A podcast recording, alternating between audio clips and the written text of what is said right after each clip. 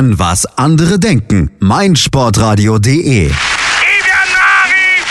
Herzlich willkommen zu einer neuen Ausgabe des Skauserfunks hier auf meinsportradio.de. Alles Neues zum Liverpool FC hier bei uns in der Sendung und natürlich wieder mit dabei die beiden Kollegen, die in den letzten Wochen beziehungsweise bei den letzten Ausgaben auch immer schon dabei waren. Stammpersonal natürlich André Völkel von den Berlin Reds. Hallo André. Mahlzeit, Malte. Und schon fast etabliertes Stammpersonal. Dazu muss er nur noch einmal wiederkommen, dann ist er es auf jeden Fall der Dominik Kress. Hallo Dominik. Hey Malte, hey André. Ihr seid das weiß ja. ich zu verhindern. Oh, den Dominik, den haben wir immer gern da drin. Ihr beiden seid ja jetzt sowas wie die Pep Shock Boys. 4 zu 3 gewonnen und damit den Citizens die erste Niederlage in dieser Saison beigebracht. André, lang erwartet und es hat funktioniert. Großartiges Spiel, für mich eines der besten der Saison. Äh, der Saison. Ähm, Topspiel, was auch zu erwarten war, natürlich. Also ähm, Guardiola gegen Klopp ist ja immer so eines dieser Spiele, die ähm, sehr besonders ähm, äh, waren, auch in der Vergangenheit. Und äh, da waren wir auch immer ziemlich erfolgreich oder größtenteils erfolgreich, abgesehen vom Hinspiel. Ähm, ja, und für mich halt äh, unglaubliche, unglaubliche Pressing-Qualitäten der Mannschaft. Ähm, die Causa Coutinho wurde irgendwie komplett ignoriert und ähm, großartige Leistung von eigentlich von der ganzen Mannschaft. Also wenn ich da jetzt mal auf einzelne Spieler äh, eingehen sollte, Robertson, grandios, Chan, Oxlade Chamberlain, Genie Wijnaldum, Spiel seiner äh, Liverpool-Karriere gemacht und Firmino, unglaublich. Energie, Tempo, Mut und Glaube an den Sieg, das waren die Attribute, die Alan Shearer als BBC bzw. englischer TV-Experte ausgemacht hat. Dominik, war auch das das, was du gesehen hast bei diesem Spiel bei auf Seiten Liverpools? Ähm, auf jeden Fall. Also was ich aber als allererstes äh, ganz groß gesehen habe, war auch Spielfreude. Also gerade bei dem bei dem Run von äh, Robertson, ähm, der einfach mal als Linksverteidiger äh, vor dem gegnerischen Torhüter das Pressing angesetzt hat. Ähm, fantastisch. Und in der Nahaufnahme hat man richtig gesehen, wie seine Augen leuchten. Und äh, der Kopf hatte ja auch enorm viel Spaß bei der Szene und haben ihn hart befeuert. Und das war sinnbildlich für das ganze Spiel. Also man hat an jeder Szene gesehen, niemand ist wirklich frustriert, selbst als wir am Ende dann irgendwie noch groß die, die Gegentore äh, bekommen haben, die wir natürlich mit der Verteidigung immer noch bekommen müssen. Ähm, selbst da hat man nicht gesehen, dass sie jetzt irgendwie enorm frustriert sind, sondern, sondern immer noch ihren, ihren Spaß dabei haben. Und ich finde, dass es äh, neben der Disziplin, neben dem Kampfgeist, ähm, definitiv unsere größte Stärke, dass, dass man äh, deutlich sieht, dass jeder Spaß hat, äh, diese 90 Minuten auch wirklich durchzurennen und das dadurch halt auch schafft. Kennt man ja vom Bolzplatz her. Kann man auch mehr rennen als erwartet, wenn es wirklich ein spaßiges Spiel ist. Ja, sind das diese, André, diese Pöhler-Mentalitäten? Nein. Ähm, ich glaube, Jürgen Klopp hat die Mannschaft sehr, sehr gut eingestellt auf das Spiel und ähm, du hast schon gemerkt, dass die, dass die Mannschaft wusste, worum es geht. Also äh, äh, sie spielen natürlich schon auch in den letzten Wochen sehr, sehr konzentriert und hatten natürlich auch ähm, schwierige Gegner, also nicht Gegner generell, also Everton oder so war jetzt nicht aus meiner Sicht nicht wirklich ein schwieriger Gegner, aber sie können halt sehr ungemütlich werden. Und ähm, das haben sie halt alles sehr, sehr gut geschafft und vor allen Dingen vor dem Hintergrund, dass halt eben Coutinho vor kurzem gegangen ist, ähm, brauchten sie ja diesen, diesen, diesen psychologischen Effekt und, und dann passiert halt eben genau so etwas. Dann hast du halt wirklich ein, äh, ein paar Wirbelwinde da auf dem Platz, die, die ganz genau wissen, ähm, wie sie zu pressen haben, wie sie ähm, die anderen Spieler auszu, auszutricksen haben, das komplette System von Guardiola einfach auf den Kopf zu stellen. Und äh, ja, das Ergebnis haben wir dann gesehen. Und es waren ja dann in der zweiten Hälfte auch drei Tore in neun Minuten, die Liverpool da gelungen sind. Firmino mit dem 2 zu 1, Manet 3-1 und Salah mit 4-1. Das war ja Tore, die zum Teil auch noch wunderschön waren. Äh, Dominik, das waren aber auch so ungefähr neun Minuten nach dem 1 zu 2, wo dann City auch fast wie im Tiefschlaf oder wie in Trance wirkte. Ähm, ja, ich glaube, da haben wir ein bisschen was aus dem Arsenal-Spiel gelernt. Und zwar, wie man äh, sehr schnell umschaltet und es dann einfach ausnutzt, wenn der Gegner tatsächlich mal einen schwachen Moment hat in der Hinsicht. Äh, die waren einfach sehr schockiert nach dem, nach dem, äh, ja, nach dem ersten äh, Tor in diesem, in diesem Lauf. und ähm, haben sich dann schwer getan, da wieder rauszukommen. Und wir haben halt natürlich auch weiterhin sehr, sehr viel gepresst. Und ich glaube, wenn man, ähm, wenn man das nicht, also generell war es für City, glaube ich, eine sehr, sehr, sehr äh, ähm, sehr unbekannte Situation, weil wenn man sich so die bisherigen City-Spiele anschaut, äh, hat noch kein Gegner äh, so dermaßen frech einfach mal in, in ihre eigenen Hälfte gepresst. Ähm, also überall, wo sie standen, haben sie im Endeffekt immer ein bis zwei Mann gegen sich gehabt. Und ähm, dass, dass dann diese Pässe, diese vielen Pässe, die sie nach hinten spielen, um das Spiel ein bisschen ruhiger zu halten, haben bei uns halt nicht sonderlich viel gebracht, weil dann die Männer noch hinterhergerannt sind.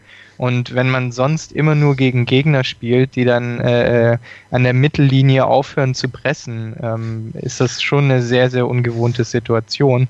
Ähm, ich glaube, das, das, da haben die einfach ein bisschen gebraucht, um damit klarzukommen, äh, um den Schock zu verdauen und das haben wir dann sehr gut ausgenutzt. Interessante Statistik dabei ist auch, dass ähm, Klopp der Einzige ist, der über zehnmal gegen äh, ähm, gegen äh, Guardiola gespielt hat und dabei eine positive Bilanz hat. Ähm, der schlimmste dabei ist natürlich Mourinho, der hat die schlechteste Bilanz gegen äh, Guardiola, aber wir haben mit Klopp natürlich auch einen, der, der ähm, enorm gut darin ist, äh, andere, andere Spielstile zu lesen und dann trotzdem irgendwie sein, sein Spiel nicht zu weit wa zu variieren und trotzdem darauf einzustellen, äh, wie, der, wie der Gegner spielt. Das ist, glaube ich, auch eine, eine, ein großer Vorteil von uns, dass wir nicht, uns nicht zu sehr an City anpassen mussten, ähm, aber gleichzeitig dann eben wie gewohnt äh, rollen konnten.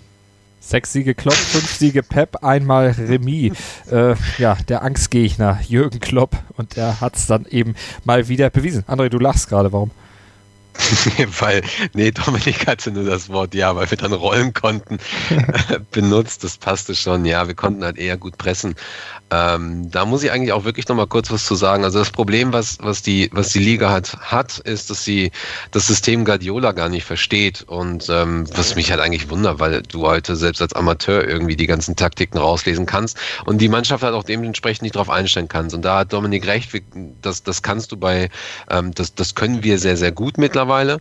Und äh, dann muss man sich einfach nur gerade in den Anfangsminuten ein paar Szenen anschauen, wo du, wo du einfach siehst, wie, äh, wie Robertson, Wijnaldum ähm, auf der einen Seite pressen und, und gerade gewisse, gewisse Räume komplett dicht machen. Und gerade Robertson hatte das Problem, dass er gegen Aguero und Sterling irgendwie teilweise ankämpfen musste. Ähm, und unsere, unsere defensive Reihe dahinter dann quasi, die dann kommt, also Lovren, Matip und Gomez, haben da sehr, sehr gut gestanden. Ähm, Chan war extrem aggressiv und ähm, so hatten halt eben gerade Gündogan und De Bruyne ähm, fast, fast das ganze Spiel über, abgesehen von den letzten Minuten, ähm, wirklich sehr, sehr viele Probleme, das Spiel überhaupt wirklich äh, zu, zu starten oder zu öffnen. Und dann dürfen wir uns ja ganz gerne auch mal an den Moment erinnern, wo Robertson einfach mal äh, komplett übers ganze Feld rennt, bis mhm. zum Torwart hin. Aber, aber das ist auch ja? zu schwierig, also zu, zu leicht gesagt, dass, dass man das äh, System von Guardiola zu schnell durchschaut. Ich habe immer so ein bisschen das Gefühl, dass es äh, das ist so ein bisschen wie, wie mit äh, Arjen Robben. man, man weiß auch immer ganz, ganz genau, was macht Arjen Robben jetzt, wenn er von rechts äh, äh, am, am Flügel mit dem Ball rennt, dann wird er links reinziehen und den Ball reinschießen. Das weiß jeder Innenverteidiger der Welt. Ähm, aber trotzdem ist es immer schwierig, ihn, ihn aufzuhalten. Trotzdem kommt er immer wieder durch. Und das ist ähm, deswegen, das ist ein Unterschied zu wissen, wie der Gegner spielt und sich dann auch noch darauf einzustellen. Also gerade bei City ist jetzt halt der Vorteil gewesen ähm, von uns, dass wir eben, dass wir eben 90 Minuten lang durchpressen konnten. Ich meine, wir hatten, wir hatten so ein paar Szenen drin, wo wir halt mit dem Pressing aufgehört haben, unter anderem kurz nach der ersten Halbzeit, wo es dann, wo wir halt ins, ins Spiel reingekommen sind und unser Pressing hat erst relativ, äh, ähm, relativ tief angefangen, also in, in äh, so ein bisschen hinter der Mittellinie und hat, man hat schon gesehen, dass das City uns wieder enorm schnell einschnürt. Ähm, da hatten wir dann Glück, mehr oder weniger, dass, dass wir halt die Tore bekommen haben. Und ich, ich muss jetzt sagen, also so das Salah-Tor zum Beispiel war unfassbar grandios. Aber dass der Ball halt auch noch wieder so zu ihm rausfällt, ist halt auch ein bisschen Glück. Also war auch Glück auf unserer Seite und natürlich, dass zum Beispiel Aguero gegen uns einfach immer scheiße spielt oder halt immer nie seine, seine äh, dermaßen eine Klasse äh, aufzieht in Anfield, liegt wahrscheinlich einfach daran, ähm, dass er gegen uns in Anfield nicht treffen will als Liverpool-Fan. Ähm, aber da kam viel zusammen. Also ich würde jetzt nicht sagen, dass ähm, wir hier die einzigen waren, die jetzt Citys Spielstil ähm, durchschaut haben, weil wenn du, wenn du nicht 4-1 führst, dann, dann sind deine Beine in, in der 70. auch viel schwieriger, äh, äh, viel schwerer. Und äh, wir als Team sind es halt auch gewohnt, die ganze Zeit 90 Minuten durchzupressen. Ähm, äh, und das dann in Verbindung mit, mit der Euphorie, die man halt erlebt, wenn man, wenn man äh, auch die Ergebnisse als Belohnung dafür bekommt. Aber stell dir mal vor, die Tore wären jetzt nicht reingegangen. Äh, es hätte noch 1-1 gestanden in der 75. oder sowas ich glaube nicht, dass wir da noch gewonnen hätten. Zumal ja eben dann ab der 84. auch noch zwei Gegentore fielen. Du hattest es ja vorhin schon ein bisschen angesprochen, Dominik. Aber André, wenn man da jetzt nochmal drauf guckt, das ist ja zum einen auch so eine alte Negativqualität von Liverpool, die wir ja auch in dieser ganzen Saison schon gesehen haben. Hinten raus wird es dann doch immer noch mal wieder ein bisschen dünn und beim 1 zu 1, da sah man dann auch, dass Joe Gomez nicht so ganz auf der Höhe war, sich da ein bisschen verschätzt hat und dass auch Karius nicht gut auswar, äh, aussah, denn wenn Ball beim Torwart auf die kurze Ecke geht, mh, hm, Fragezeichen. Genau, genau, das auf jeden Fall. Ähm, Gomez stand mit Sicherheit äh, zu weit weg von äh, Sané ähm, und äh, das darf man nicht vergessen. Sané ist halt eben auch ein sehr, sehr guter Spieler mittlerweile schon, der auch genau diese, diesen, ähm, diese Bewegung macht oder diesen Angriff schon sehr, sehr oft gemacht hat und äh, da klar, in dem Moment konnten wir da nicht sehr, sehr viel ausrichten. Ähm, Karius hätte aber da weitaus besser stehen müssen. Also da sehe ich halt eher das Problem dann ähm, beim, beim Torwart, weil aus meiner Sicht, auch wenn wir drei Tore reinbekommen haben, standen wir größtenteils ähm, defensiv sehr, sehr gut. Da hat auch äh, Lovan als Kapitän einen sehr, sehr guten, ähm, sehr, sehr gute Figur gemacht. Und äh, was wir auch, äh, auch trotzdem nicht vergessen dürfen, ähm, City trifft die Saison sehr, sehr oft das Tor und das nicht ohne Grund. Also die, die wissen schon, wie sie tiefstehende Mannschaften sehr, sehr gut ausspielen können. Sie wissen schon, wie sie ähm, auch ähm, ja, in, Zweierreihen stehende Mannschaften ähm, sehr, sehr gut auch auskontern können und so weiter. Also das, äh, das, das, das darf man einfach dabei auch nicht vergessen, dass es halt am Ende knapp geworden ist. Okay, äh, ja, ist dann halt so, ne? Äh, wenn man Liverpool-Fan ist, da braucht man halt irgendwann einen Herzschritt machen. Ähm, aber gerade beim ersten Tor sehe ich halt eben äh, die Problematik, das hätte einfach nicht sein müssen. Die anderen beiden Tore, okay, da hätten wir vielleicht auch mal ein bisschen besser spielen müssen. Das, das ist dann etwas, was wir noch lernen müssen, den Ball einfach mal ein bisschen äh, ruhig zu halten in den eigenen Reihen. Eben genau das, was City dann mal in gewissen Spielen macht. Die führen dann 1-2-0, machen erstmal ein bisschen Ruhe und dann machen sie den Sack zu. Das fehlt uns dann vielleicht noch. Ähm, ja, aber das ist dann so, man hätte auch schon äh, 5-1 führen können oder 6-1. Das hätte aber, auch passieren Aber da sieht man dann auch wieder, wieso wir die meisten Fernsehübertragungen aller Premier League-Teams haben, weil wir einfach wissen, wie man Unterhaltung schafft. Genau, genau, da will ich mich auch nicht beschweren. apropos fehlen, gefehlt hat auch einer, der in den letzten Wochen sehr, sehr stark im Mittelpunkt des Interesses stand und gefehlt hat er, weil er eben nicht mehr da ist beim Liverpool FC. Coutinho nämlich, der ist ja dann doch allen Unkenrufen zum Trotz und auch aller Beteuerungen meiner beiden Experten hier dann doch nicht mehr in Diensten von Liverpool unterwegs und über die Personalie. Coutinho, ihr dürft euch jetzt sammeln und gleich äh, gegen mich feuern. Nach einer kurzen Pause sprechen wir nämlich darüber hier beim Skauserfunk auf meinsportradio.de mit André Völkel und Dominik Kress und mit mir, mit Malte Asmus. Sei dein eigener Programmchef. Mit unserer neuen meinsportradio.de App wählst du jetzt zwischen allen Livestreams und Podcasts. Einfach, immer, überall. Hol dir unsere neue App für iOS und Android und bewerte sie jetzt bei Google Play und im App Store von iTunes.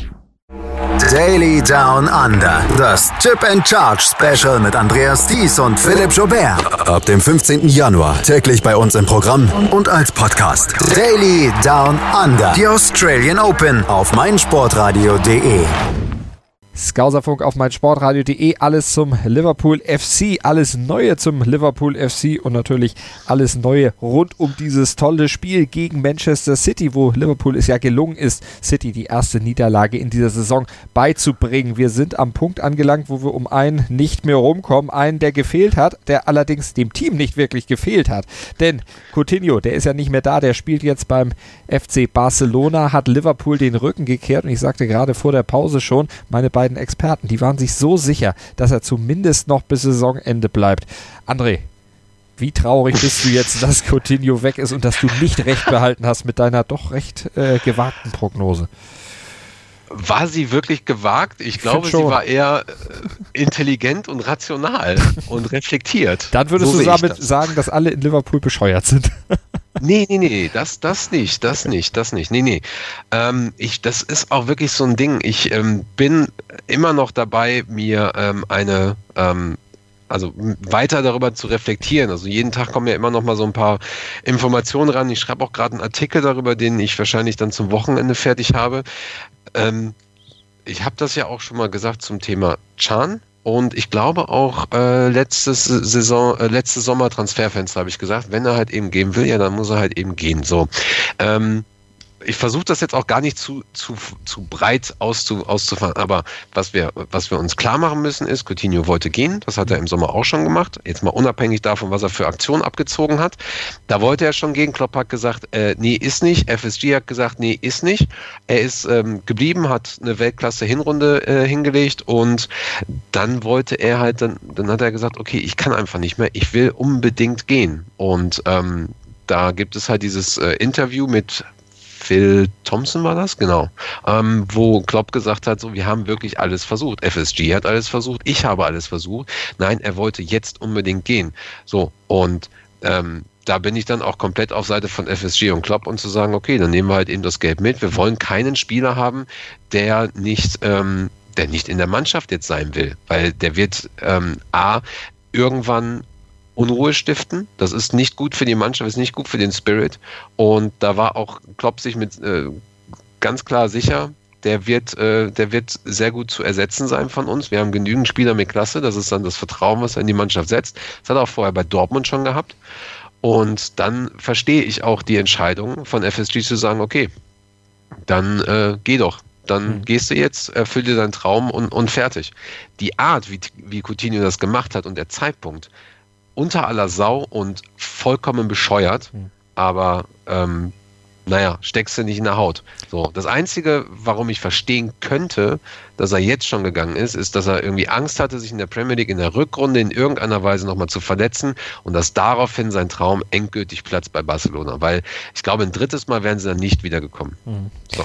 Ja. Natürlich dann irgendwo auch verständlich, aber die Art und Weise, da hast du recht, äh, das ist ja momentan sowieso gerade Thema, auch in anderen Kontexten, wenn Spieler sich eben sträuben, ihren Vertrag zu erfüllen und ertrotzen wollen, wegzukommen. Jetzt hat man aber gesehen, Dominik, im Spiel gegen City, Coutinho braucht man nicht unbedingt. Ist das jetzt nur eine Momentaufnahme für das Spiel gewesen oder kann man das wirklich dann auch längerfristig so sehen? André hat ja eben schon gesagt, das ist auch Klopps Beweggrund, das fangen wir auf.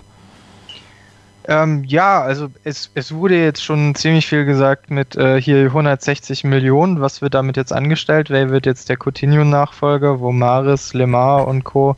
Äh, gleich mal genannt wurden? Ähm, auch Aubameyang, wo ich äh, dann doch ein bisschen lachen musste, weil ähm, einen Wechselwilligen äh, äh, gegen den anderen zu tauschen, weil ich glaube, die, die Art und Weise, die wir jetzt bei Coutinho so ähm, angestoßen haben, wären bei Aubameyang wahrscheinlich nochmal eine Nummer schlimmer. Ähm, nichtsdestotrotz, also so, ich, ich glaube, wir haben den Nachfolger schon längst. Also ich habe äh, tatsächlich, äh, als, als Oxlade Chamberlain äh, verpflichtet wurde, habe ich nur gedacht, Hä? Und ähm, jetzt das halbe Jahr hat dann doch irgendwie gezeigt, äh, der Junge hat wirklich irgendwie was drauf. Ähm, hat hier seine Leistungen gezeigt und jetzt auch vor allem in, gegen City gezeigt, äh, was er in dieser, in, dieser Zehnerrolle äh, im Mittelfeld äh, bewirken kann. Und äh, dazu kommt jetzt noch Lalana eben aus der Verletzung wieder zurück, ähm, der meiner Meinung nach auch unfassbar, unfassbar guter ähm, offensiver Mittelfeldspieler ist. Dementsprechend ist äh, Coutinho tatsächlich auf einer Position, die bei uns von vornherein immer gut besetzt war, die bei uns von vornherein immer gut umkämpft war. Ähm, ich fände natürlich die Tiefe auch äh, wichtig, dass man, dass man sich da weiter verbessert und würde jetzt zu Spielern wie, wie Mares und Co. auch nicht Nein sagen. Aber die absolute, also dass wir das jetzt unbedingt brauchen, sehe ich jetzt auch nicht unbedingt. Also ich denke schon, dass wir auch mit dem Team, das wir jetzt haben, äh, sollten keine Transfers mehr kommen, auf jeden Fall sehr gut dastehen werden äh, und uns trotzdem noch die Champions League sichern können. Andres, ist das genauso?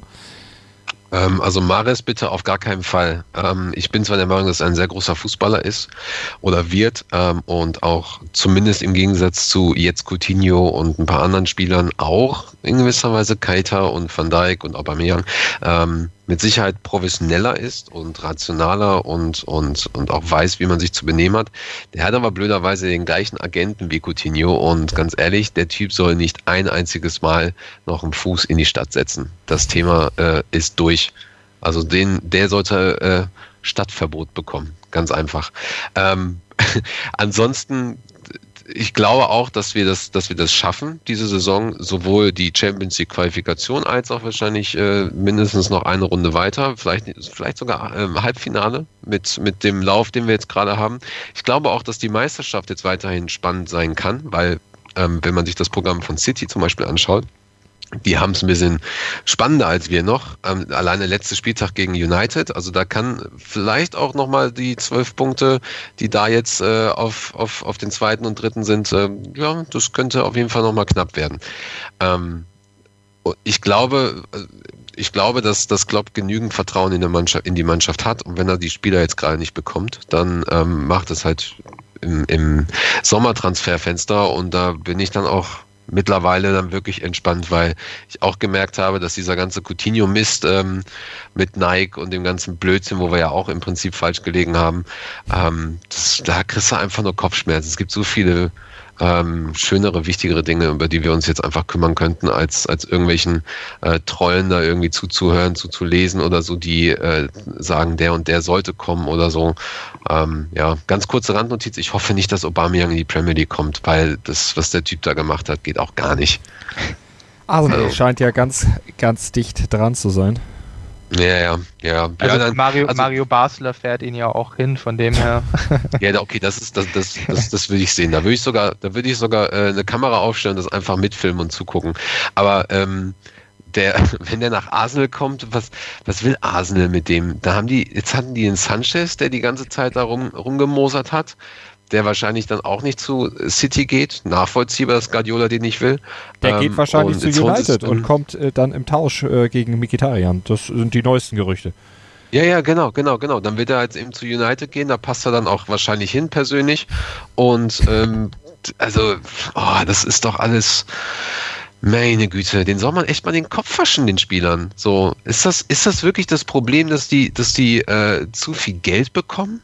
Oder, oder dass das halt einfach zu, zu viel Corporate geworden ist, also viel zu viel um, um, um diese ganzen Werbedeals und, und Agenten. Ich weiß es einfach nicht mehr. Also es ist eine absolute Sauerei, was da abgeht. Das Problem ist, glaube ich, dass die unheimlich gehypt werden, aufgrund ja. wahrscheinlich auch der Tatsache, dass sie so viel Geld kriegen, aber dass sie eben auf jeden Fall in der Öffentlichkeit stehen. Und wenn ich mir gestern die ganzen Tweets aus Dortmund angeguckt habe, wo Journalisten mit einem Handy standen und gefilmt haben, wie Aubameyang ein bisschen sehr schnell, sehr forsch auf das Trainingsgelände gefahren ist. Da hätte man vielleicht auch eine Radarfalle mal hinstellen sollen. Aber allein das schon und zu sagen, er ist da, er ist da. Breaking News, er kommt zum Training, Freunde. Da ja. muss man auch mal einen Tick zurückfahren. Also zu viel, zu viel Wind sollte man auch um solche Sachen nicht machen. Man kann es melden, aber man muss da jetzt nicht äh, so viel Wind machen. Man muss auch mal ein bisschen Kollegen- und Medienschelte betreiben. Ja, genau, gerne. Kriegen wir hin. bin, ich, bin ich immer für. Halt will ja schwierig. Ist halt, kommen.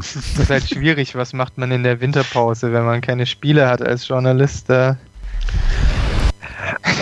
es ist, wie gesagt, zu verstehen, aber es ist irgendwo ah, schon manchmal etwas schwierig und das befördert, finde ich, solche, solche Tendenzen bei den Spielern abzuheben, einfach auch, weil jeder Furz, der gemacht wird, dann sofort wie, wie sagte Bruno Labbadia mal, hochsterilisiert wird. Man sollte vielleicht mal lieber das ganze Thema so ein bisschen sterilisieren, ein bisschen entkeimen.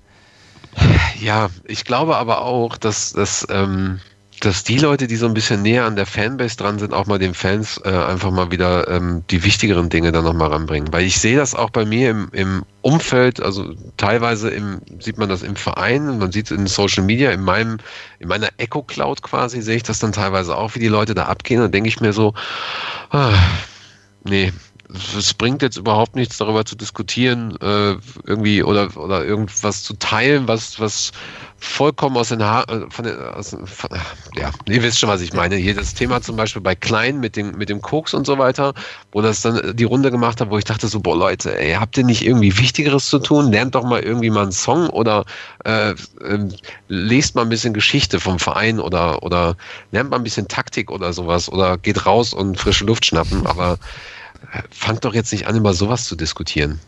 Das ist schwierig. So, und naja, da tun sich, glaube ich, beide Seiten dann nichts. So ist halt irgendwie die Frage, ähm, ne, also ist es, ist es so, weil, weil, weil das Angebot da ist oder, oder ist das Angebot da, weil es gewollt ist? So. Hm. Ist wie mit der Henne und dem Ei. So ganz genau kann man das nicht sagen, wer zuerst da genau. war.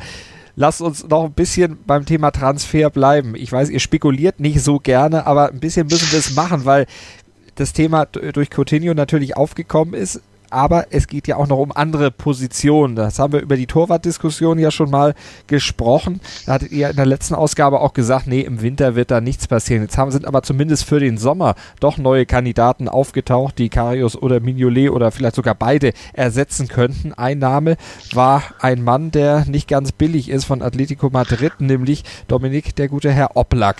Das ist ein wirklich sehr, sehr starker Torhüter, der allerdings auch seinen Preis hat. 100 Millionen Euro werden da gehandelt. Das ist aber Geld, Geld, was Liverpool hat momentan. Aber 100 Millionen für einen Torhüter, ähm, hm, da können wir glatt bei Bayern anklopfen und mal fragen, äh, ob sie nicht noch irgendwie einen zusätzlichen Ulreich haben. Ich wollte gerade sagen, Ulreich, den könnt ihr für 100 Millionen bestimmt gerne haben. ja, ähm, ja, es ist, also es ist schwierig. Ich würde definitiv keine 100 Millionen äh, für jemand ausgeben, der noch nicht mal beim Gegenpressing groß mitmacht. Ähm, Dann müsst ihr ja, Neuer kaufen, weil der würde ja bis zur Mittellinie zumindest mitkommen. da, ja, da wäre Neuer immer, immer gut. Aber da sind 200 äh, Millionen, glaube ich. da sind es 100 Milliarden oder, oder so. Wer, wer weiß es schon. Also es eine ist, Million. eine, eine, ja, aber Neuer ist ja jetzt auch nicht mehr der Jüngste. Von dem her ähm, ich weiß nicht, also es ist, es ist schwierig. Jetzt hat ja heute auch Mignolet erst gesagt, dass ähm, die Situation mit der WM, die jetzt äh, hochkommt, dass er nicht mehr viel Zeit hat und ähm, hat so ein bisschen geklungen, als würde tatsächlich jetzt im, im Januar noch irgendwie äh, versuchen wegzukommen oder sowas. Dann müssten wir tatsächlich noch reagieren, weil ohne dritten Torhüter dann äh, ist das doch ein bisschen schwieriger. Ähm, aber das also gerade jetzt im, im Januar und wahrscheinlich auch im, im Sommer wird es halt ein bisschen schwierig. Äh, durch die Coutinho-Millionen werden wir jeden Deal, den wir, den wir machen, werden wir nochmal irgendwie 10, 20 Millionen oben drauf packen müssen, weil jeder weiß, dass wir zu viel Geld haben. Das ist äh, auf der einen Seite schön, dass wir das Geld zum Ausgeben haben, auf der anderen Seite macht es die Marktsituation halt auch schwieriger. Ähm, ich würde ja in Richtung Torwart tatsächlich eher auf, auf was Kleineres gehen als die Namen, die jetzt, die jetzt teilweise äh, äh rumgehen und dann eher auf, auf einen Butland vielleicht auch vertrauen. Bei dem habe ich schon immer, immer das Gefühl, dass aus ihm mal was wirklich Großes werden kann ähm, wenn er, wenn er irgendwie den Support und das richtige Team dahinter hat. Ähm, wiederum halt das Problem, was ich schon letztes Mal gesagt habe. Ich habe nicht das Gefühl, dass ähm, das Tor, der Torwart wirklich unser großes Problem ist, sondern eher der Torwarttrainer. Und ich habe das Gefühl, dass egal welcher Torhüter gerade kommt, ich habe nicht das Vertrauen darin, ähm, dass die dann die Qualität bei uns halten. Hm. Ähm, dementsprechend sehe ich da eher, eher im Team dahinter auch auch wichtige, äh, ähm, wichtige Arbeit oder einen wichtigen Wechsel. Ähm, aber das ist, äh, ja, das ist jetzt schwierig über Torhüter zu, zu ähm, spekulieren. Da gibt es dann halt doch auch einige könnte mal ein Deutscher sein. Die sind eigentlich immer gut und billig. Das überlege ich gerade. Da gibt es doch, Entschuldigung, wenn ich da unterbreche, da gibt es doch diesen Tweet, wo äh, da hatte einer gesagt, so von all den großartigen deutschen Torhütern hat Liverpool Karius geholt. das fand ich ganz schön hart. Aber ich kann direkt mal darauf, äh, darauf eingehen. Selbst äh, Bruce Grobbeler hat, äh, ehemaliger Torwart von Liverpool, hat immer die ganze, also die letzten Jahre ähm, Simon Mignolet kritisiert und mittlerweile hat er auch gemerkt, so, okay, das sind halt aber Fehler, die, ähm, also es kann nicht sein, dass, dass jemand auf Dauer so stagniert. Und mittlerweile sieht er das Problem auch bei Achterberg. Und äh, Achterberg ist auch schon länger da. Der hatte auch, ähm, der war auch schon Torwarttrainer, als Rainer da war. Und ähm, ich glaube auch, dass die Problematik eher dort zu ändern ist. Vielleicht nicht jetzt im, im Transferwinter, sondern also im, im, im, Winter, sondern Richtung Sommer hin. Das hat ja Jürgen Klopp letzte äh, zu Beginn der Saison auch gemacht mit dem äh, Physio-Team. Da hat er dann auch einfach mal ein bisschen ausgewechselt. Und ich glaube, dass die Entscheidung, die er jetzt getroffen hat, ähm, schwierig ist, vor allen Dingen zu diesem Zeitpunkt. Ähm, ich glaube auch nicht, dass sich da großartig was dran ändern wird, um jetzt mal weiter zu spekulieren. Ähm, ich könnte mir vorstellen, wenn Lionel Glück hat, dass er dann wirklich irgendwo nochmal ausgeliehen wird, jetzt, äh, also wenn er sich jetzt schnell entscheidet. Ähm, aber da müssen wir uns auch irgendwie, da müssen wir realistisch sein. Der wird halt Nummer zwei bleiben mhm. bei Belgien. Da ist halt äh, Courtois.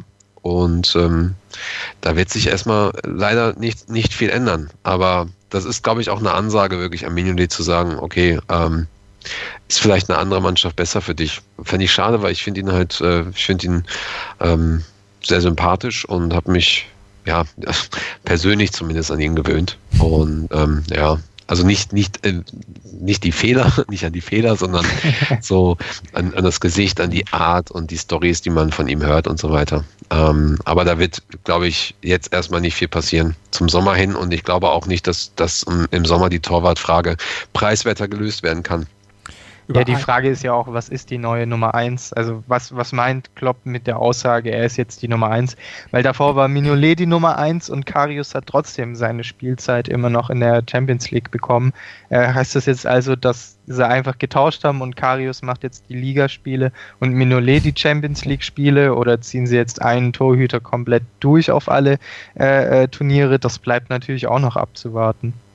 Und das warten wir auch ab und besprechen dann vielleicht beim nächsten Mal noch mehr in Sachen Torhüter oder vielleicht auch über den neuen Torwarttrainer. Könnten wir dann ja auch reden. Wir sprechen später in der Sendung nochmal über eine Torhüterlegende des Liverpool FC, die leider in der letzten Woche verstorben ist. Über Tommy Lawrence, den ehren wir nachher natürlich auch noch. Vorher bleiben wir aber noch bei der Aktualität und sprechen gleich noch über einen Mann, der kurz vor Weihnachten die Liverpooler verstärkt hat. Van Dijk nämlich, der ist endlich gekommen und er hat einen Traumeinstand gefeiert und über den müssen wir natürlich auch noch sprechen im FA Cup gegen Everton. Gleich hier bei uns beim Skauserfunk auf meinsportradio.de und euch noch der Hinweis, gebt uns eure Meinung zu meinsportradio.de, macht mit bei unserer Umfrage, die findet ihr bei uns auf meinsportradio.de auf unserer Webseite.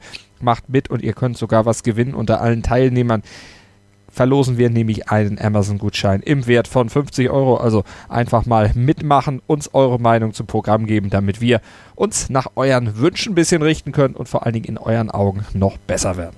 Wir wollen deine Meinung. Die große Hörerumfrage auf meinsportradio.de in Kooperation mit der IST Hochschule für Management. Hallo, hier ist Felix Amrein von Total Beklubbt. Aktuell gibt es eine große Hörerumfrage auf meinsportradio.de. Lass uns wissen, was du von uns denkst, was du von uns hören möchtest und wie wir das Programm noch besser gestalten können. Schenk uns fünf Minuten deiner Zeit und nimm an der Umfrage teil. Den Link findest du auf Facebook, Twitter oder auf unserer Homepage meinsportradio.de. Vielen Dank. Mach jetzt mit und gewinne einen 50-Euro-Gutschein für Amazon. Alle Infos dazu findest du auf meinsportradio.de. Motorsport auf meinsportradio.de wird dir präsentiert von motorsporttotal.com. Skauserfunk auf meinsportradio.de mit André Völkel, Dominik Kress und mit mir, mit Malte Asmus. Und wir blicken nochmal auf den Transfer der ja, beendeten Hinrunde sozusagen auf Seiten von Liverpool. Virgil van Dijk, der ist nämlich endlich da. Man hat lange auf ihn gewartet bei Liverpool. Jetzt ist er da und hat im FA Cup ja auch ein wunderbares Debüt gefeiert. Dominik hat gleich ein Tor gemacht, hat den Sieg über Everton rausgeschossen. Das macht ihn doch eigentlich schon fast unsterblich. Also zumindest ist sein Einstand mehr als geglückt. Äh, ja, tatsächlich. Also wir haben ja, wir haben ja sogar davor noch äh, uns drüber unterhalten, wann er wahrscheinlich sein Debüt macht. Und äh, letzte Folge war wohl die Folge unserer großen äh, Fehler, weil ich auch wieder gemeint habe, gegen Everton würde er auf jeden Fall nicht noch nicht spielen ähm, eher gegen City und jetzt hat er gegen Everton sein, sein sogar sein Komplettdebüt gemacht, also äh, äh, Startelfdebüt. Das zeigt natürlich, was für Hoffnungen Klopp in ihn setzt und wie viel Vertrauen er eigentlich in ihm hat. Und ich war auch ähm, fasziniert, also gerade in der Innenverteidigerposition, äh, wo es doch eben so viel um, um, um, äh, um die Abstimmung zueinander geht, ähm, hat er sich ziemlich gut eingefügt. Man hatte auch zu jedem Zeitpunkt immer gesehen, wie viel er eigentlich redet auf dem Feld. Also ich habe auch, äh, sie haben ja sehr viele Kameraaufnahmen auf ihn äh, genommen und, und auf ihn gezeigt und man hat ihn eigentlich immer generell auf die anderen schauen, gestikulieren, reden sehen. Und ich habe so das Gefühl, dass es äh, auch ein bisschen was uns gefehlt hat. Und ähm, er hat definitiv äh, gezeigt, was er drauf hat. Äh, auch nach vorne hin war ja nicht sein, sein einziger, seine einzige große Chance. Ich habe schon während dem Spiel die ganze Zeit gedacht, ähm, jedes Mal, wenn sie vorgegangen sind für eine Ecke oder für einen Freistoß, habe ich schon gedacht, wenn der jetzt ein Tor schießt, das kann ja, kann ja nicht sein. Und tatsächlich hat er dann ähm, das Herz der Toffees gebrochen.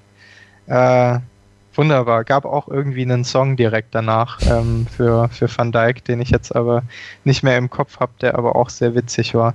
Äh, dementsprechend, er hat sich schon gleich mal äh, verdient gemacht. Äh, es gab so viele äh, ähm, auf Twitter und bei uns in der Facebook-Gruppe, die danach gleich geschrieben haben, er ist jeden Cent wert gewesen.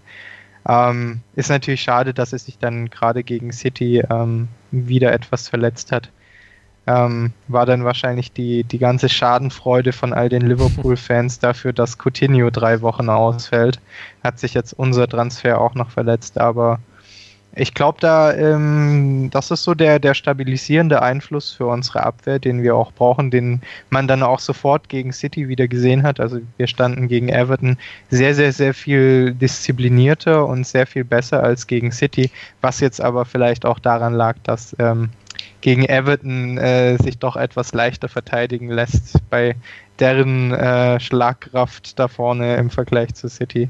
Aber äh, trotzdem, also es wurde viel herumgeschoben, wurde viel, viel äh, im, im Strafraum disziplinierter vorangegangen. Ähm, man hat auch ein paar Fehler gesehen, also er hat auf dem Feld gerade in, in ein paar Situationen etwas zu cool gewirkt, äh, aber ich glaube, das ist einfach ähm, die, die Ausstrahlung, die er nach außen will, das pendelt sich noch ein und der kann sehr, sehr wichtig für uns werden.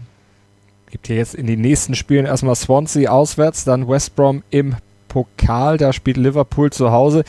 André, du hattest vorhin ja die Meisterschaft, wenn ich das richtig verstanden habe, oder interpretiere ich da falsch, die Meisterschaft noch nicht abgehakt. Zumindest hast du gesagt, er kann vielleicht für, für äh, United noch was gehen. Die sind 12 Punkte zurück, Liverpool ist 15 Punkte zurück. Die drei Punkte, das geht doch auch noch, oder?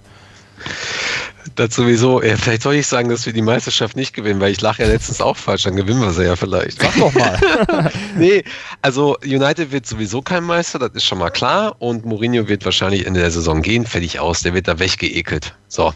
ähm, nee, aber das wird richtig spannend da oben. Also ähm, ich glaube, dass, dass ähm, City, City spielt ja noch gegen United am letzten Spieltag. Die müssen, glaube ich, auch nochmal gegen ein, zwei der Top 6 spielen. Ähm, vielleicht hat man jetzt auch dann eben dann nochmal gesehen, so okay, wenn wir vielleicht ein bisschen so spielen wie Liverpool, kriegen wir es vielleicht hin. Vielleicht haben sie jetzt auch einen schlechten Lauf. Also es kann da oben natürlich äh, noch, noch spannend werden. Und äh, ich bin der Meinung, wir werden United schlagen und werden, werden dann äh, Zweiter. Und Chelsea wird vielleicht auch nochmal strauchen oder so, wer weiß es. Ich wünsche, ich wünsche mir zumindest einen, einen, einen sehr spannenden Endspurt, weil äh, so ganz alleine so, so langweilig da oben rumlaufen, wie dann äh, die Saisons davor mit Chelsea und Leicester, das ist ein bisschen doof. Mhm. Also ist natürlich schön, wenn, wenn zumindest der, der Kampf um Platz 3, Platz 4 so spannend ist und der Abstiegskampf und so, okay, aber ähm, das ist ja genauso in der Bundesliga. Da wird die ganze Zeit dann auch noch gesagt, so, ja, die Bayern sind wieder da vorne und, und ziehen wieder weg. Also von daher, ähm, nee, ich sage jetzt nicht, wir werden noch Meister oder irgendwie sowas, sondern ähm, ich hoffe einfach, dass es dann noch spannend wird. Und ähm, ja, genau. Und äh, ich hätte ich hätt mir allerdings gewünscht, dass wir Everton mal so richtig zerstören dann nochmal.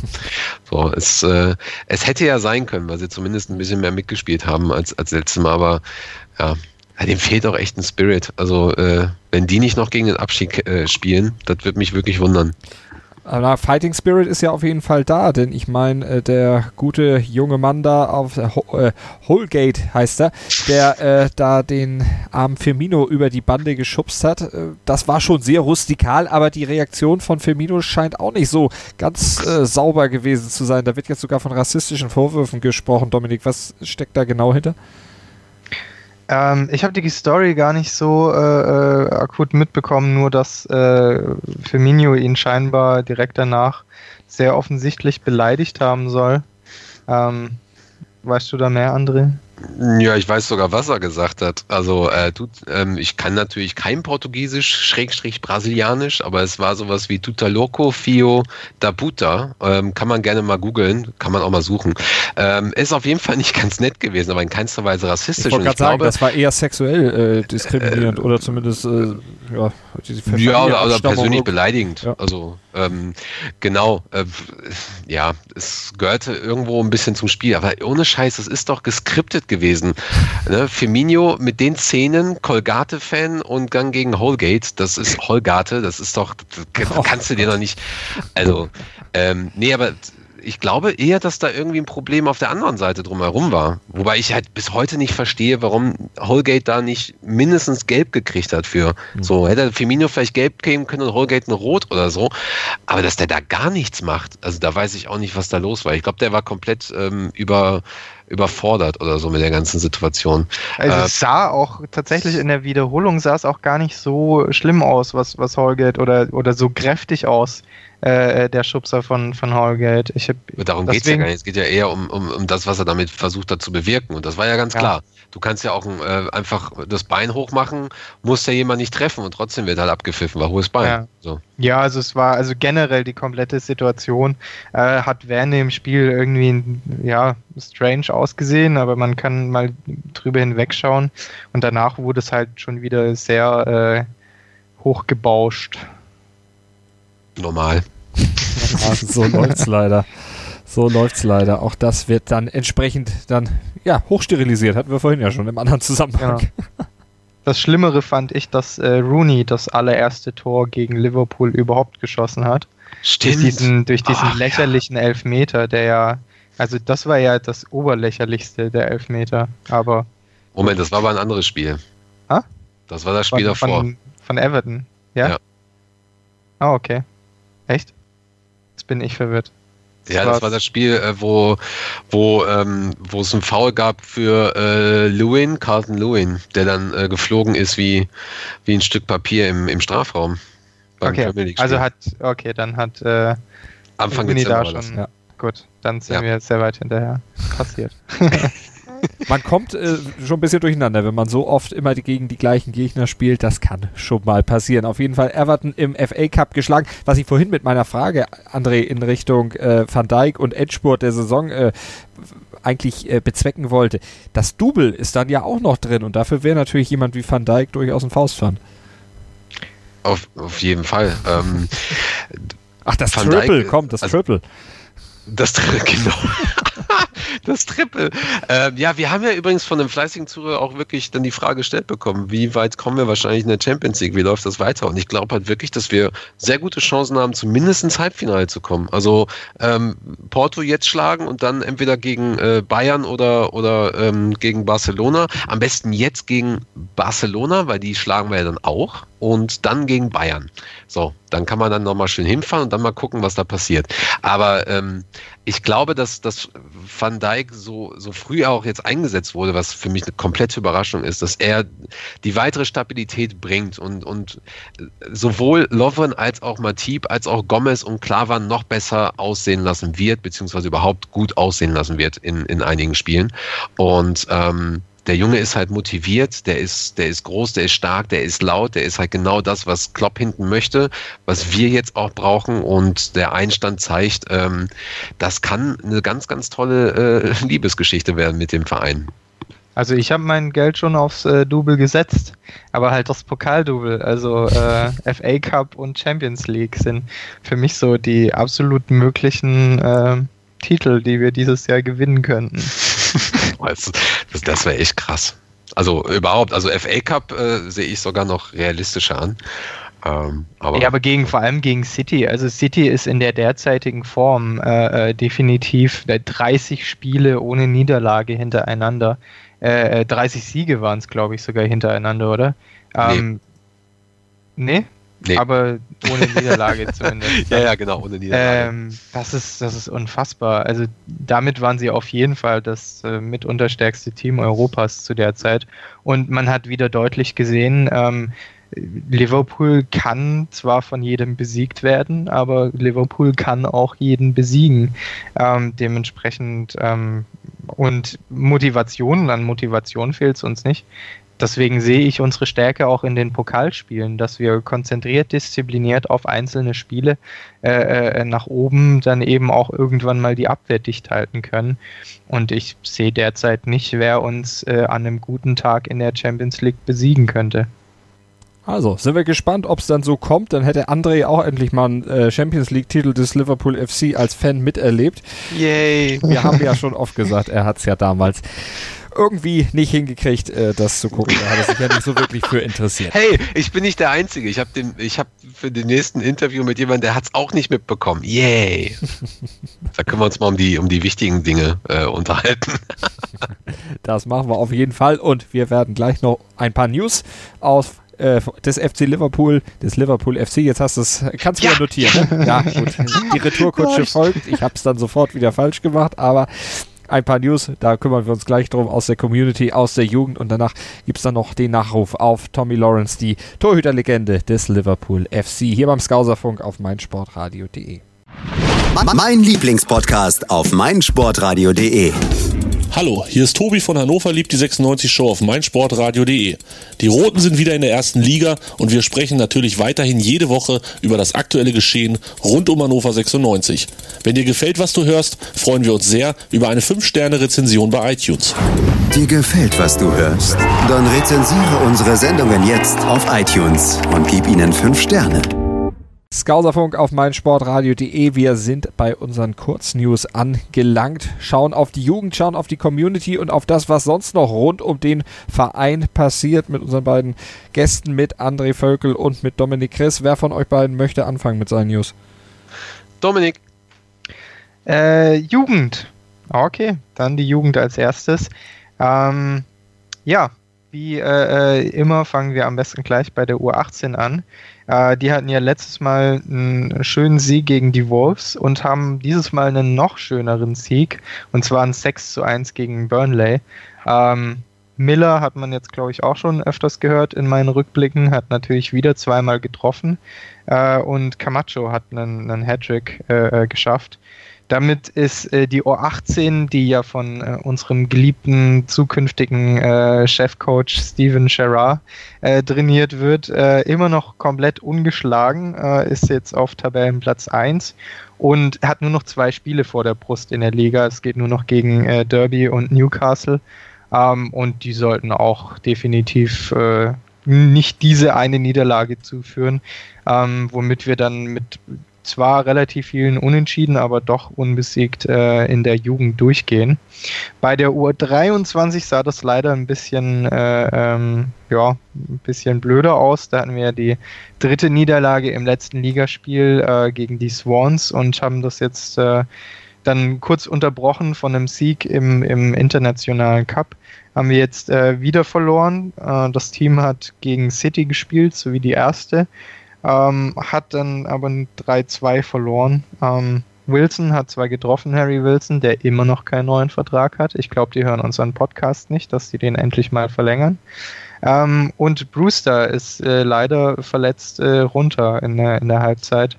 Äh, schon in der ersten Halbzeit ist er, ist er, äh, hat er sich verletzt. Ist scheinbar ein bisschen was Schlimmeres. Ähm, aber da über, also da gibt es unterschiedliche, ähm, ja, unterschiedliche Meinungen, also oder unterschiedliche News dazu. Manche sagen, es ist ein bisschen schlimmer, manche sagen, er kommt am Samstag schon wieder zum nächsten Spiel, aber wer weiß das schon.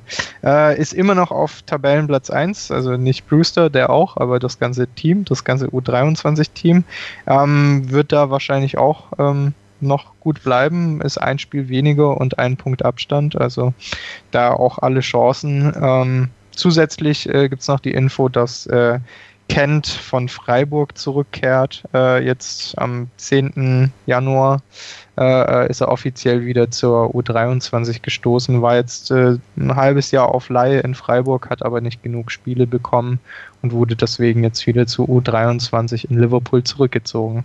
Und so beide. weiter. Und Der geht direkt weiter, ne? Entschuldige, wenn Ja, ich dich unterbreche. ja. ja, kein. Da Nach geht Bristol City. Genau. ja. Aber äh, beide Jugendmannschaften stehen auf jeden Fall auf Tabellenplatz 1. Ähm, sieht gut aus hier unten. Klingt doch wirklich gut für die Nachwuchsteams des Liverpool FC. André, was gibt's Neues aus der Community? Ähm, ja, also was man, was man auf der Seite vom Liverpool FC findet, ist ein wunderbarer neuer Beitrag von den Red Neighbors. Da war dieses Mal Ragnar Klavan von sich aus ähm, sehr spontan auf dem Weg zu den Red Neighbors und hat dort ähm, ja, Essen gespendet. Und mittlerweile sieht es halt so aus, dass die 3600 äh, Kilo Essen zusammengebracht haben, alleine diese Saison und haben über 1150 Familien äh, versorgt und alles, das komplette Programm ist ehrenamtlich. Da waren schon die Amphib Rap haben dort mitgeholfen, Rapman TV, Ian Rush war letztens auch da mit dem Typen, der ähm, diesen Archie-Song äh, quasi umbenannt hat. Und ähm, war, ist auf jeden Fall eine wunderbare Aktion, die da initiiert wurde vom Club. Und ähm, da werden wahrscheinlich demnächst noch weitere Spieler während der Saison vorbeischauen, um die Familien dort zu unterstützen, die es halt tatsächlich brauchen. Ähm, es gibt auch einige, einige Fanclubs, die das sowohl aus England als auch ähm, aus anderen Ländern unterstützen. Unter anderem jetzt die LSC Denmark Family hat dort auch äh, einen kleinen Beitrag hingespendet und lustigerweise gibt es einen aus der LFC Denmark Family, der hat das ähm, gesehen, also der war während eines Spiels dort und ist daraufhin nach Hause gefahren, hat da gesagt, komm mal Leute, könnt ihr nicht mal alle irgendwie ein paar Euro da reinpacken oder so. Und dann sind halt irgendwie mehrere, mehrere hunderte von äh, Pfund da rausgekommen und dann ist er halt eben mit Ehrenamtlichen von den Red Neighbors ähm, zum Supermarkt gefahren, hat irgendwie, glaube einen großen Transporter voll mit Essen und Trinken äh, da eingekauft und es war eine echt grandiose Aktion. Und ich finde, ähm, das äh, könnte man nochmal nachmachen. Ähm, ja, ansonsten nach dem letzten Podcast äh, haben wir das Thema Ticketpreis oder im letzten Podcast das Thema Ticketpreise besprochen und jetzt direkt danach eigentlich, also ich glaube sogar am, am Tag, als wir den Podcast veröffentlicht haben, wurde bekannt gegeben, dass die Ticketpreise auch nächste Saison wieder sehr stabil bleiben. Also sie bleiben, werden eingefroren. Das wäre das dritte Jahr in Folge. Ähm, wie das dann im Ganzen aussieht, was das überhaupt bedeutet und worauf man da abzielt, äh, wird in nächster Zeit allerdings erst ähm, bekannt gegeben. Also äh, das war jetzt einfach nur eine Bekanntgabe des Clubs und äh, wie ich ja schon mal gesagt habe, es gibt dort das, äh, viele Supporterforen, die in der Stadt abgehalten werden. Ähm, da ist, ist mit Sicherheit ziemlich interessant, wie da in den nächsten Wochen und Monaten äh, weiter verhandelt und diskutiert wird. Also soweit zu den News rund um den LFC und jetzt kommen wir zum letzten Punkt in der heutigen Sendung, zu einem Nachruf auf eine ja, wirklich Liverpool-Legende. Tommy Lawrence ist am 10.01. gestorben, der legendäre Torhüter der Reds im Alter von 77 Jahren aus dem Leben geschieden. Ihn werden wir gleich ehren hier noch zum Abschluss der heutigen Ausgabe vom Skauserfunk hier auf meinsportradio.de. Hallo, hier ist Benny Hövedes und ich höre meinsportradio.de. Hören, was andere denken auf meinsportradio.de. Mein Lieblingspodcast auf meinsportradio.de. Hallo, hier ist Malte Asmus. Jeden Montag hörst du mich zusammen mit Desiree Wolf und Thomas Wischnewski bei Nur Golf. Nur Golf ist für dich der Double Albatross unter den Sportpodcasts? Dann gib uns dein Feedback auf iTunes und bewerte Nur Golf mit 5 Sternen. Dir gefällt, was du hörst? Dann rezensiere unsere Sendungen jetzt auf iTunes und gib ihnen 5 Sterne. Skauserfunk auf meinsportradio.de. Zum Schluss der Sendung werden wir besinnlich und ehren einen Mann, der in Liverpool zur absoluten Legende geworden ist. Der ehemalige Torhüter Thomas Johnston, genannt Tommy Lawrence, 1940 in Schottland geboren aufgestiegen zur Legende beim FC Liver beim Liverpool FC. André, den Punkt darfst du dir noch notieren, auch wenn das jetzt in etwas schwierigerem Gelauf passiert ist. Er ist gestorben am 10.01. André, was hat er für Liverpool bedeutet? Alles. Wie viele andere auch. Also tatsächlich, nein, wirklich. Also Tommy Lawrence ist eine der der Spieler, die zum einen sehr, sehr viel erlebt haben über einen längeren Zeitraum im Club ähm, unter Bill Shankly und ähm, vorher Phil Taylor ganz kurz. Tommy Lawrence war auch bekannt als The Flying Pig bei den Fans, weil er ein bisschen mehr auf Hüften hatte und auch sehr gerne hin und her geflogen ist, halt eben passte. Ähm, Tommy Lawrence war einer, der ähm, war durch Bill Shankly ähm, wurde er zum ersten Sweeper-Keeper, also das, was wir heutzutage kennen, dieser der der vorstoßende Torwart, äh, kennt man ja durch äh, Manuel Neuer und das war damals zumindest eine sehr sehr erfolgreiche Taktik, die angewandt wurde. Ähm, er hat über 390 Partien bestritten, über 300, ich glaube 306 oder so für den Club selber. Ähm, 64 und 66 Meister gewonnen mit Bill Shankly. 65 das allererste Mal mit dem Club den FA Cup gewonnen. 66 stand er im Finale des Pokals, der Pokalsieger gegen Dortmund. Ähm, da haben sie dann aber verloren.